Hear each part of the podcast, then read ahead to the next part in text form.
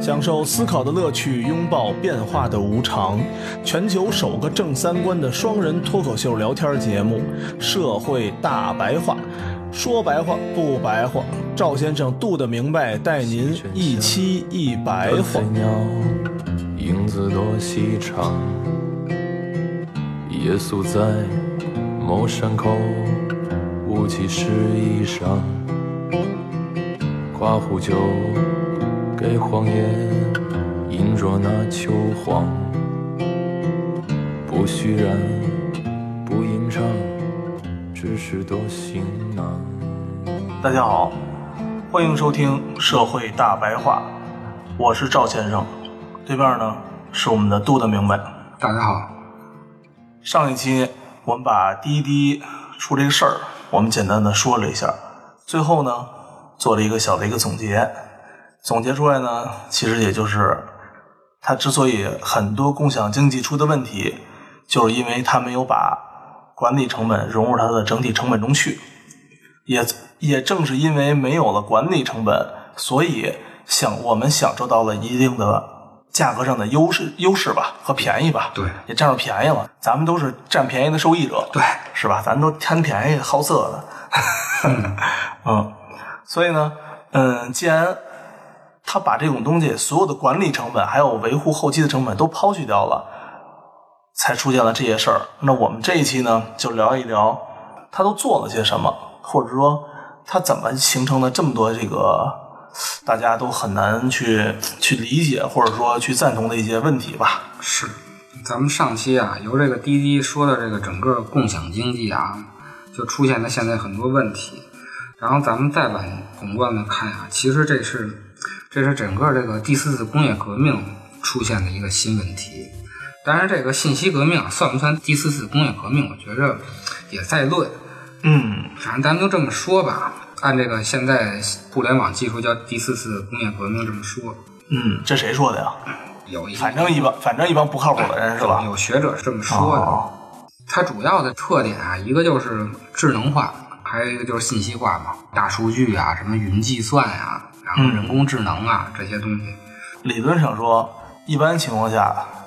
呃，工业革命会定义在生产力上是否产产生了变化。其实这东西也是生产力，我觉得其实有时候还倒退了，你知道吗？为什么呀？原来是从人力到生机械化，嗯，从那个包括从那个各种的，包括什么农业啊，变成手工业啊等等这些，我觉得现在这个信息化呀、或者说第四工业革命啊，反而是倒退了，因为从机械化生产倒退成更多的要靠人了。你信息上是不靠人，但是它产生的这些共享经济其实全部是全部嗯都是靠确人，实靠人。嗯，挺就挺尴尬的。这个并不是，我觉得啊，不是一个好的发展趋势。反正这些东西啊，就这个信息化的革命啊，对这个行政管理啊带来了很多影响。因为啊，咱们现在的很多政治学概念啊、管理方式啊，都是基于第二次工业革命的嗯，机械化机械化再生产是吧？对，现在的话说就叫工业革命二点零。啊咱们老说几点零、几点零啊，如果这是四点零的话，它都是基于二点零那嗯个产生的，所以就会出现很多不匹配问题。就是管理模式是二点零的，但是呢，实际上出现的咱们这些应用啊，这些生活方式已经变成四点零了，这就会出现很多不匹配的问题。第一个不匹配问题啊，就是监管失效，嗯它会出现很多微观的交易，比如说，就说咱们这个第一这个打车的问题，互相的这些交易啊，政府监管部门是看不到的。呃，我我昨天看一个新闻啊，是海淀区北京市的海淀区，每天在规范十种蔬菜产品或者说日用日用品的价格，菜市场每天在规范十种。这些日子不是菜在疯涨吗？不才疯涨，对，每天得规范十种。嗯，他可能一一天规范那么多种，可能扛不住啊。还有你说这个外卖嗯，最无法监管的，就这微观交易啊，就是直播这什么刷花啊、刷飞机，哦这你说你上哪儿监管？你知道谁给谁买的什么什么东西的？这些数据原来全全部。部都是突然性的交易，是吧？原来政府是能看见的，嗯现在政府看不见了，就是监管部门看不见，现在是企业能看见，嗯，对，企业他看见他又不管，他又他拼命让你刷，他不是他不管，他是他是知道，但是他没有监管的责任，因为监管是要政府监管，但是政府又看不到这些交易，所以它变成了很多监管失效，就会出现啊，政府跟新的这种技术型公司合作，嗯因为有些东西我们看不到，我们得从这些企业去拿数据，嗯比如说啊，地税啊已经跟这个阿里合作了，嗯探索这个纳税信用体系的问题，嗯这个其实是应该谁干呀、这应该财政部干。嗯等于现在财政部跟阿里一块儿干，然后腾讯还出了一个麒麟系统，哦，这个我都不知道，咱们有可以用吗？咱们有 Windows 系统，对，我不知道谁用啊，反正我没用。咱们有 Windows 系统，然后有有嗯 Linux 系统、嗯 l i n u x 就是开源的，然后有苹果这个 iOS，没有一个中国的吧？没有一个其他的系统我不知道，安卓系统四个嗯系统我就知道这四个系统，没有一个中国的。那你说这个是不是就是安全问题？嗯对，现在腾讯跟国家开发这个麒麟系统，这个东西应该谁干？这应该国防部干，嗯对吧？它其实是介入到国防部的视野中了。还有就是人脸识别判断这个罪犯的问题，现在已经应用了。应用上了，这个其实特别的厉害，这个其实应该公安部干的事儿，是吧对？就这些新技术在不停的在进入到公共事务中去，嗯因为很多的信息，尤其现在数据这么大，我们要想知道这些微观交易的话，我们只能跟这些新技术再去合作。是不是因为 当时我们某一个乒乓球的这个冠军小邓花了国家特别多的钱，想搞一个搜索引擎，给结果给搞黄了。啊，对，给搞黄了，花了十二亿吧，十12亿亿啊，可能国家也想得了，我也别花这冤枉钱了，我这钱真是白给。搞搜索引擎那这十二亿真的是打水漂了就。对你十二亿，我觉得你搞一个，你真研发出了一个纳税系统，我觉得能不能做出来都是回事儿。那也得弄啊，是吧？对，所以还不如啊，给做一个联合合作。对，嗯，跟这些新型技术公司，我减免你一些税额，然后呢，你给我把这事办了，对，双赢。然后你办不出来呢，那我也不给钱。因为你不跟这些技术公司合作的话，就会出现监管失效，对，就很多东西你不知道的。嗯然后还会出现一个什么问题啊？组织资源你没有垄断性了，嗯，就咱们国家啊，最看重的就是组织资源。你所以咱们党支部吧，党支部都落实到公司呢，你想想，举几个最简单的例子，咱们就知道这个组织资源是什么东西了，就是内涵段子。内涵段子呀，有一个不成文的规定，就是什么，你开车的时候，对方摁他妈几下喇叭，你嗯让那边回几下喇叭。哦像什么虎扑的球迷好像也有互相的这种暗号什么哦， cosplay 的小团体啊，那个我知道，那个老老上网老啊。网上老播嘛，然后滴滴有滴滴自己的群，嗯外卖的外卖也有行业也有自己的对嗯群，保洁阿姨也有是一个群。这些咱们都说的都是正当行业的群，啊嗯当然还有非法行业的群。啊，发所以就会出现很多政府无法控制的一些组织资源。哦，那你说这些组织资源，如果被有些人给利用了以后一忽悠就比如传销群呗，啊，内涵段子这嗯内涵段子一忽悠，那会不会出现社会不安定？就肯定会对出现肯定会这种问题吧。因为这些组织资源都是通过这新科技来联络的，嗯国外这恐怖组织就这样啊，还哦天天在这个 Twitter 上和那个 Facebook 上发消息嘛。哦，它都是利用新的科技啊，在这个组织人这些东西啊，其实还是小事儿。你像美国现在还出现一个什么问题啊？就是这个新技术啊，直接能参与到竞选中去了，会影嗯响特朗竞普选不是天天发推特吗？对啊，嗯，逼逼叨叨的，逼逼叨叨的。而且它这个美国现在大选啊，出了一个技术，嗯能分析民意嗯到底是倾向于哪边儿。哦，它比传统的这种民意调查能减少百分之九十的成本。哇塞，因为原来的民意成本，你原来民意调查嘛，你都要各种签单啊什么的，这你点一赞就完了， Facebook 上你发一个投票表，对对对对你选这选那这表，而且它能关键词搜索，有一个技术叫精确到每一个字，嗯它能分析每一个单词，然后根据这个单词，它能给你判断出你的政治倾向来。哦，这种大数据就相当于以后的竞选，谁掌握了这个大数据，嗯，谁谁就知道老百姓想说什么，怎么谁可能直接就能赢得竞选。对对对，说白了就是谁掌握数据，谁就当当皇上。因为你毕竟竞选的时候，只要告诉大家你想给大家干什么就完了嘛，对吧？反正你选完了之后能不能干，这就无所谓了。所以这个数据呀、已经开始慢慢的跟这个政治权力啊在竞赛了，嗯或者他在分享传统的这种政治权利。比如说，就说咱们这个扁平化这个问题啊，天天吹这个扁平化，咱们一来啊就是扁平化管理，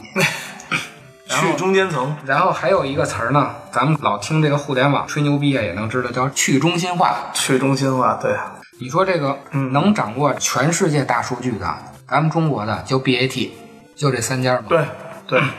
国外的亚马逊、嗯 Facebook、Twitter、Google，就这么几家吧，掰着手指头都不用脚趾头都能数出来。对这些大公司，对吧？对可能还有一些企业上的数据，咱们可能不知道，但是我估计也不会超过十家去。不会超过的，咱们掰着手指头都能数过来的话，它怎么叫去中心化？那不就纯中心化？它就是纯，因为他自己是中心，他这个去中心，他是别给别人给的别人去中心化，给别人的中心都给去了，就剩他自己一个中心。啊对，你说是挺不资是？本家的啊，现在新型的互联网公司全被 BTA 给收购了，出一个摩拜让谁谁谁买了，我们就等着让 BAT 收购。说白了，哎，现在多数投都多数都是这样 创业者也是这么想的，都是这么想的吧？嗯，那你说这个怎么叫扁平化呢？他是把其他人都给压扁了， 就是他的扁平化 是把把他妈咱们人民都扁平化了，他自己在他妈那扁平的上头待着，俯视咱们。他这个怎么叫扁平化？他其实一点都不扁平。你这么说，就有点像什么呀？只有他们是最高首领，所有的拥护全都是老百姓。对他给别人拍扁了，把别人拍扁了。然后以前呢，我们一直中国比较崇尚的吧，就是所谓的阶梯性的阶梯的结构性阶梯，性一层管一层，一层弄一层，对啊，对吧？现在等于是没有中间层，管理上没有中间层，在这个呃整个社会经济经济社会也没有中间层，只有他和老百姓。对，那你想，老百姓从这两个中间这个大空间啊，想逆袭是非常非常困难的。而且现在呢，上他那个点儿和底下这一大片，中间的距离越来越远，他飞得越来越高，啊越来越高，对对。我对们被拍得越来越扁。对，都是你们的对这吧个，都是你们的这顺风车给钱给的钱，你知道？对，还天天还吹嗯着什么扁平化管理，我跟大家说这一点都不扁平。一点儿我也没明白，就是他想让你干嘛，你就得干对嘛。，咱不说中国，咱说美国啊，嗯，美国这贫富差距从二战前百分之一最富的人才其实才占了百分之八的财富，嗯，到今年啊，还是二零一七年，百分之一的人占了百分之五十的财富，太夸张了，美国太夸张了，是吧？太夸张了，你这这怎么叫扁平化呢？这就这就叫扁平化， 这就给你拍扁了。对呀，这就是给你拍扁 啊，这原来我还有这一百个人里面，对吧？还有百分之九十的人，九十一的人在中间儿或者在各就是个中层场嘛，就在是中场各个情况上晃悠。现在是得了，现在直接就一中间儿就百就剩百分之就三四十人了，就剩一小撮了。没有中产了嘛？对呀、一小撮人，要不现在怎么 class 嘛，有一个单词儿 class，嗯，也是阶级啊什么的，这几年被炒得特别火嘛，嗯，所有人都在说中产危机什么什么等等，都每一天都在被从中产拍到赤贫阶级的这个过程中，就是中产被这个扁平化给拍成扁对偏扁哎呀了。扁他妈什么 呀？扁，我就觉得我就一直特别讨厌扁平化，也有可能因为我从小的这个生活环境，呃，制度等级化挺严重的。因为尤其是我们家可能又是部队又是什么的，都是一级一级的，就是因为你的上一级领导会直接对你负责，他不但要负责你的吃喝拉撒睡，还要负责你到底能不能再升职。就是你也下来跟我们一块儿被拍扁了，那对叫扁平化对对对， 那谁说了算呢？也不能说没人说了算吧。嗯，所以还得有阶梯性的那种，就是儒家咱讲的这种层次的爱，这种发展出来的有层次的爱， 有层次的爱。我最爱的肯定是我爸我妈呀，对对对然后第二个是我媳妇儿，然后是我兄弟，这么着一级一级级的嘛一级的，就跟这个对科层你的说管理制度对，就跟我们把制度扁平化了，那我们把爱扁平化行不行？那就是爱，那就那那就是叫什么？ 我爱别人女孩跟爱我媳妇儿一样，那我媳妇儿不他妈现在过来给我掐死了 对，这不就是越来越自私嘛，对吧？就是上面一个叫什么自私的爱，只爱你自己，对下面就是我他妈谁都 爱，这是扁平化的爱嘛扁平 化，啊。他我觉得还是为了节省成本，对，因为他的这个中间层人越少，他成本越低。我一个老板带一千多个农民工，我这干得多好啊，你不得不说这种科层制度确实是成本要高，成本要高。但是啊，说白了，你花多少钱办多少事儿，对，是吧？稳定，说回来啊，为什么出现这么多问题？咱们还是要弄这个事儿，尤其咱们国家弄什么科技产业园啊，嗯这产业园儿那产业园儿的，大力扶植这种高新产业，就是新型的这种技术。咱们明知道会出现问题，为什么还要弄？时代所趋了已经。，对，因为这个科技啊，其实就一把双刃剑，你不把这个剑柄攥在你手里啊，那就攥在别人手里头，你说是不是？嗯这东西其实说白了就是一个定时炸弹。 咱们如果先试探的话，咱们就先找到了炸弹的遥控器，嗯咱们才能在后工业文明啊，或者说后现代化啊能有这个话语对权，。讲到这儿啊，还有一点有意思，我看了一本书，里面就说到，嗯，大家总是对工业革命非常的害怕，嗯，对吧？你说哪个？就这次的工业文明？不是每一次都非常害怕，那对，是每一次都每一次非常害怕每一次都。会从就是原来是手工业嘛，对吧？对从手工业到工业，这是一个工业革命嘛，蒸汽机革命，蒸汽机革命第一次啊，，然后又从那个工业蒸汽机革命又到了那种大型的这种工业化生产，又是一次。嗯，其实每次大家都非常担心，但是呢，呃，大家最后看过来之后啊，觉得说没什么可担心的，大家不怕工业革命了。为什么呢？原来我是从拉车变成有汽车了，这是工业革命了，对吧？嗯，生产力和生产工具变成了改变嘛。嗯，那我们生产出了更多个更多的工具，但是呢，我们这些人也没有说没有事儿做，而是我们去驾驭工具，变成了出租车司机啊，对吧拉？洋车的原来拉洋车的变成了出租车司机，然后呢，呃，原来给人做面包的，或者说做早点的，变成了 去用机器打咖啡的服务员。嗯，就大家其实依然很顺，但是这一次我们如果把它定义成工业革命的话，就真的不需要你这人了，您这人就活生生就出局了，会给整个人都整个人淘汰掉了。所而以且说，淘汰的还主要都是知识分子，对因为大数据嘛，对，他其这实样就是他脑子比你好使。对，所以说这一次大家，嗯也也许它不是工业革命，或者说也许它是，但是针对这次的工业革命，大家还是有点担忧的。对尤其是高级知识分子啊，对，送快递的他他跑腿儿的总得总得跑，这是一体力劳动，飞机真送不了，据说不是有那个无人机送快递的，咋送啊？这他妈路上这飞天上还不闹起来，天天砸死人啊！咱们说回来啊，新型的技术公司啊，现在它已经进入到这个公共事务中去了，那怎么办呢？其实就应该把政委制度抬出来，咱们中国人都好理解啊。每个生产部门儿，都有一个政委，嗯，这政委是干嘛的呢？尤其像现在这种大科技公司啊，它掌握了数据，它就掌握了资本，它还掌握了权力。他作为资本家来说，他是不讲良心的。嗯， 这个政委过去就是让要让他讲良心的， 维稳的，就是的。嗯，咱们呀、老说这个西方啊，什么民主自由啊，说咱们这个政委制度不好啊。我觉得通过这个滴滴这事儿啊，咱们就能客观的看出这个这个政委制度好嗯好不好啊。它其实是给这些科技的公司啊一个人文的这种核心价值观。嗯对你不能说出点什么新技术，你们也不考虑这人的死活你就用上；出点什么新新玩法，你也不考虑什么对东西，就为了挣钱就往上用，是吧？嗯，聊到这儿啊，呃，咱们说政委这问题啊，出租车公司多数都有政委，或者政委相关的这个人物，对啊，老大哥必须得有。每周都做思想动员啊，那个 就是很早很早以前的时候，我说你这告诉我说，我我得打一车，真的很早几年了，几年以前了，说往西走，我说干嘛去？啊说顺路吗？我说顺路顺路往西走，我说回回石景山，回那个门头沟开会，我说大上午的开什么会啊？司机开会啊，司机开会，大中午大上午开会，嗯，一星一个月最少开两次，没准儿开四次。啊思想教育，啊思想教育，通报批评，啊通报通报表扬，谁谁谁谁拾金不昧，谁谁谁那个又违章了啊然后谁谁谁要批评一下，然后你们要注意，不要那个乱开车的时候要要要那什么要注意，然后那个对待乘客要友爱，不许老说脏话。啊虽 虽然虽然说比较粗鲁吧，但是老大哥天天带着你开会，逼逼你。尤其是一堆人一开，告诉你们天天每天都开我，我是周二这一波，有周三、周四、周 五。你就说 啊，原来咱们老老觉得这东西没用 啊，你发现这 DJ 这事出来以后，咱们知道这多有用了吧？就是这个政委制度啊，思想教育太逗了，这东西太有用了，也也他也不说什么，也不批评是吧？你。你一个你也知道，就是说正能量的事儿，你也是吧你？也知道那些北京那些司机大哥们，他一对对个对，都什么对德对行对，你们今天啊，又你们又闯红灯儿，闯红灯儿我告诉你们，再闯红灯儿我给你们就不不能开了，嗯这咱最后一次啊，你们得就反正就是我也我也不那什么你，但是呢，一定得点到了，你别老闯红灯儿，你这注意点儿，咱这是正经公司，咱有形象的。等等等等一系列的，反 正听着啊是跟说相声的，但确实挺确实挺风趣的。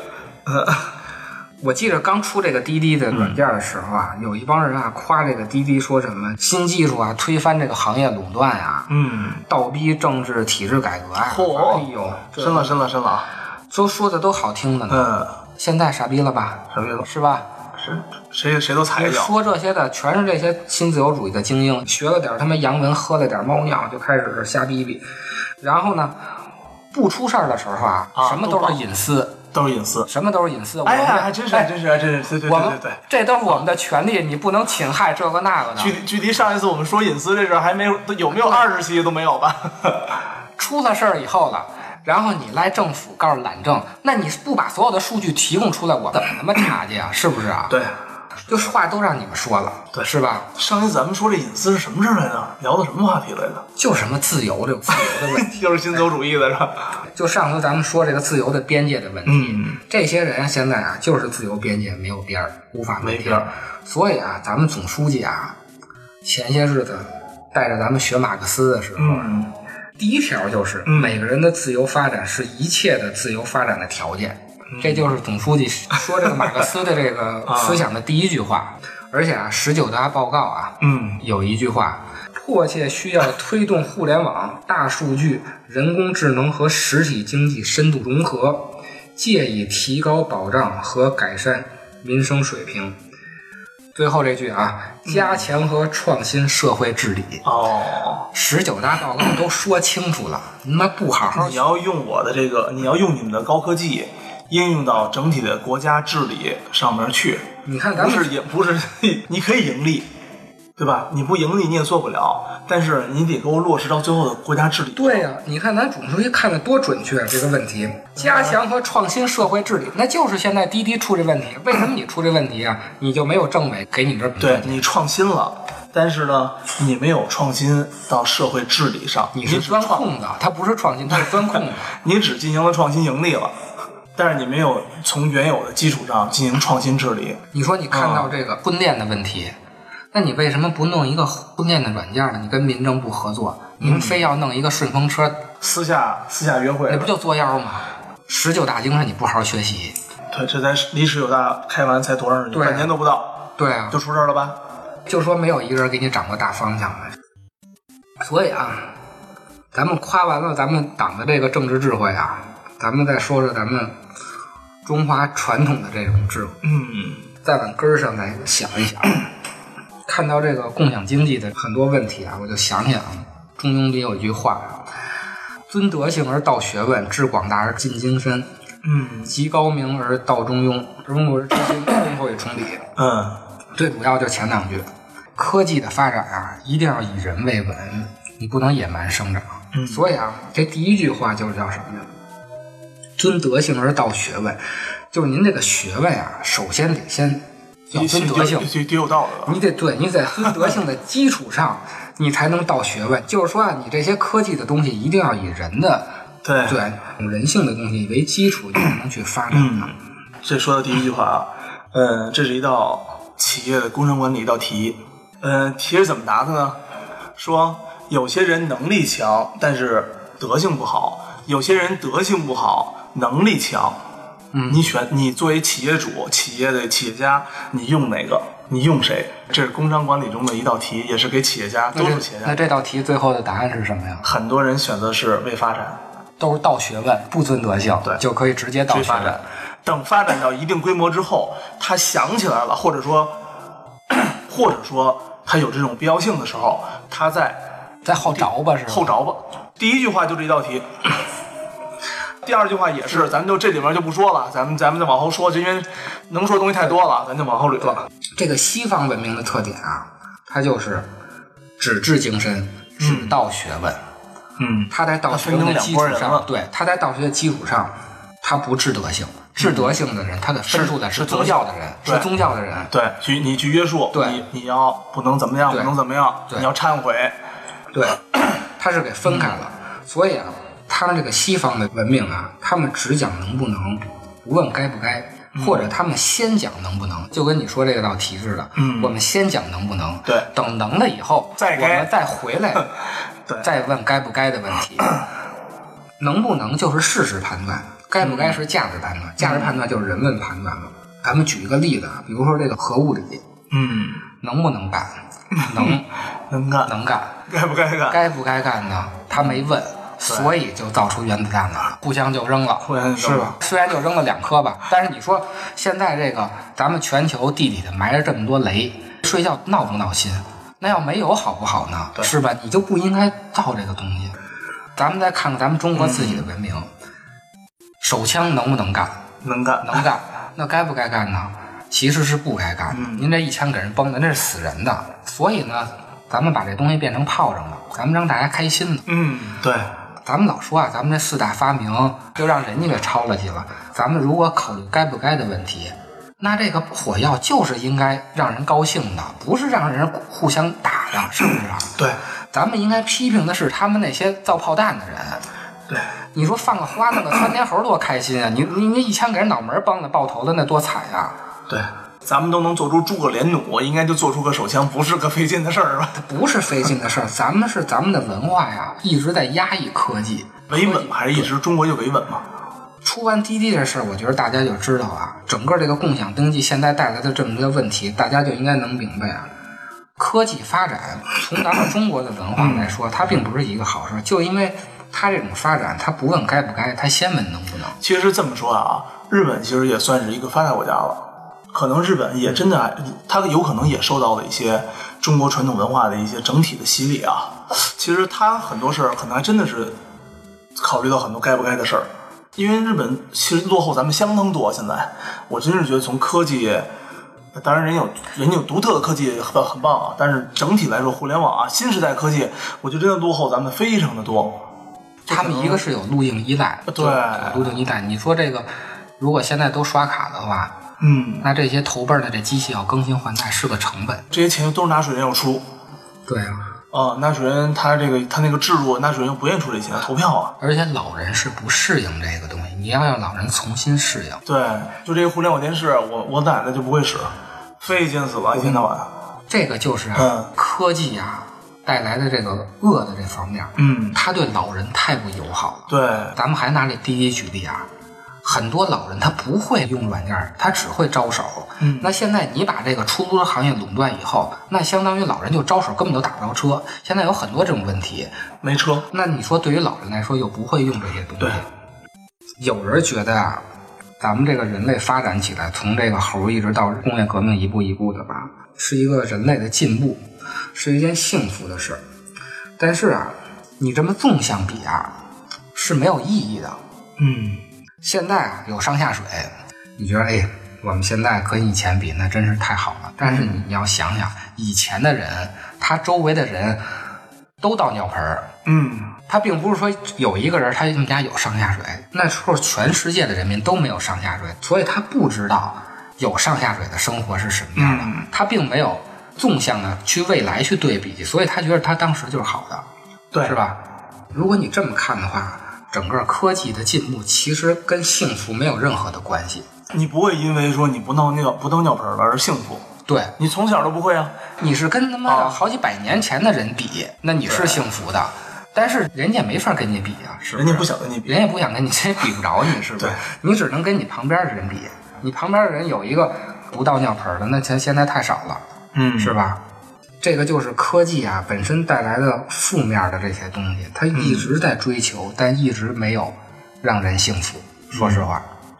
咱们这个民国大师啊，钱穆嗯，就比较有名儿这个历史学家啊。当然，他后来晚期的时候写过很多这个中西文化的对比。嗯里头就有一段儿说咱们中国文化和这个西方文化的一个特点呢是什么呀？咱们中国文化啊是一个偏向后的文化，嗯西方文化是一个偏向前的文化。这个偏向后的文化重历史，嗯它重历史的特点是什么呀？它要从现实中建立理想。嗯，偏向前的西方文化呢，它是建立了理想来改变现实。嗯，就是我们要达到一个一个什么样的社会，然后呢，现在不是，那怎么办呢？我们改造现在，但是中国的是什么？现在是什么样？我们在这个基础上让它发展的更好，这是两条路。嗯，所以呢，咱们这个很多互联网企业画大饼，这还跟西方挺像对的。，咱们现在这种互联网企业就是什么呢？我先弄一个理想，对炸什一么大饼，走出人情巅峰，迎娶白富美，是吧？嗯，嗯，的是先给你画一饼，然后扔在那儿，让你呢再去努力的往这个大饼上奔去。对，迎娶白富美上走。对最后发现呢，百分之九十九点九的人都没去迎娶白富美。对，后边有段话啊，我就直接念，我觉得写的特别好。中国人往往看不起为个人的未来命运而奋斗，他们主张安命，因此每不能打开局面而创造新的，只对旧的极回护极保守。只要意图上他的记忆，他总想尽力保护，不使它模糊消失或变色了。这也是另一种坚强有力的人生，力量全用在自己内心深处。他并不是对未来不希望，他所希望的偏重在他所怀念的。他握紧着过去，做他未来生活的基准。他对过去赋予最切实的真情。只要你一侵入他的记忆，他便把你当做他生命之一部分，绝不肯放松。忠啊，孝啊，全是这道理。初看好像死守在一地，其实可以无往而不自得。要他向前，似乎累重吃力；要他向前一步，却有向前一步之所得，绝不会落空。他把未来扭搭上过去，把自己扭转向别人，把生死人我打成一片，但对自己个人的未来幸福却像没有多大憧憬般。这段话 就是什么意思啊？咱们呀，虽然不特别爱发展，嗯，但是呢，咱们发展一步，是一步。对，是一步，咱们脚踏实地，咱们说白了啊，他们这些西方的文明啊，就这些科技啊，就是步子大了容易扯着蛋。嗯，所以呢，这个钱穆中的一句话吧，他紧握着过去，做他未来生活的基准。这句话说的真说的说的太好说了，的太好了。嗯，也把这句话送给大家，